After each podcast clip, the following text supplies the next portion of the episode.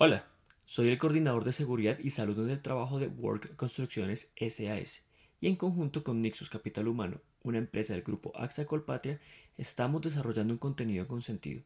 Espero que este contenido sea útil para ti y tu familia.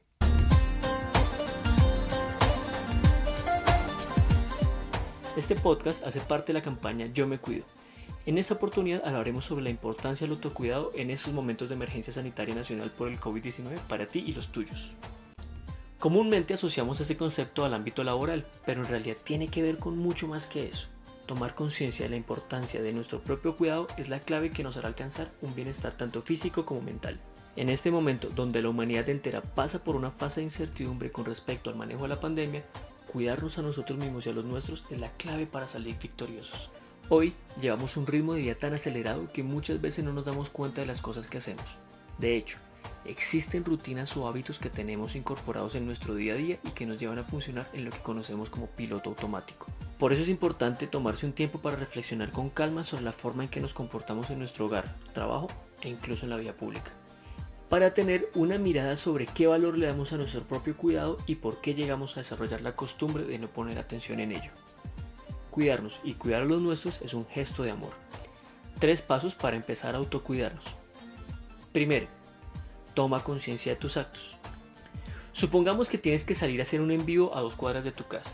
Se te quedó el tapabocas, pero solo son dos cuadras, ¿qué puede pasar? No es muy lejos, si me devuelvo pierdo más tiempo. Mejor voy rápido, me tapo con la chaqueta. Pues porque piensas que no pasará nada.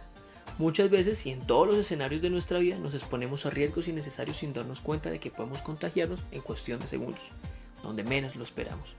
Y fue un contagio por descuido por la automatización de nuestros actos o porque simplemente le quitamos importancia a los peligros, creyendo que a nosotros nunca nos pasará nada, generando una reacción en cadena que afecta no solo tu salud, sino la de toda tu familia.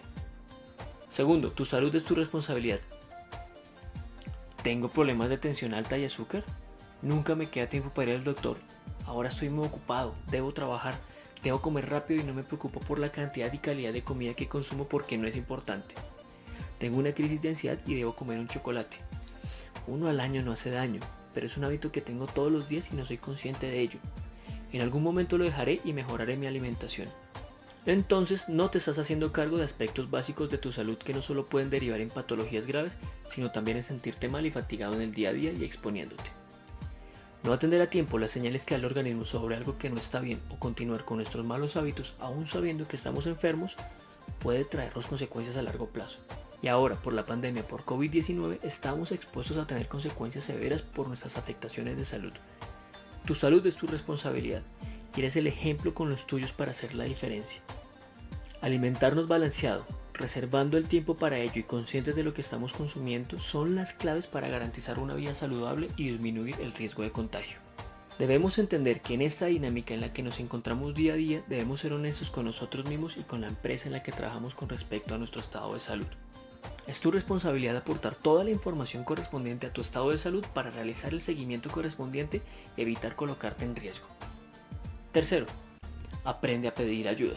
Si estás en tu lugar de trabajo y debes ejecutar una actividad pero no sabes cómo hacerlo o tuviste contacto con una persona contagiada, lo más prudente es que des aviso y pidas ayuda.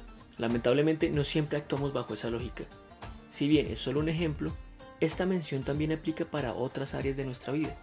Muchas veces decidimos exponernos a un riesgo o solucionar problemas solos y sin pedir ayuda. Es importante entender que no sabemos ni dominamos todo y que hay cosas de las que no podemos hacernos cargo. Para sentirnos protegidos o estar mejor tenemos que entender que acudir a otros por consejo y apoyo es más que necesario. Y si no te cuidas tú, ¿quién lo hará? Tener el control sobre nuestra salud es importante para desarrollarnos en todos los aspectos de nuestra vida. Por ello te invitamos a activar tu conciencia y fortalecer tus hábitos de autocuidado, no solamente por la pandemia COVID-19 que hoy vivimos, sino para disfrutar lo que nos queda de vida. No olvides que no estás solo, que cuentas con nosotros.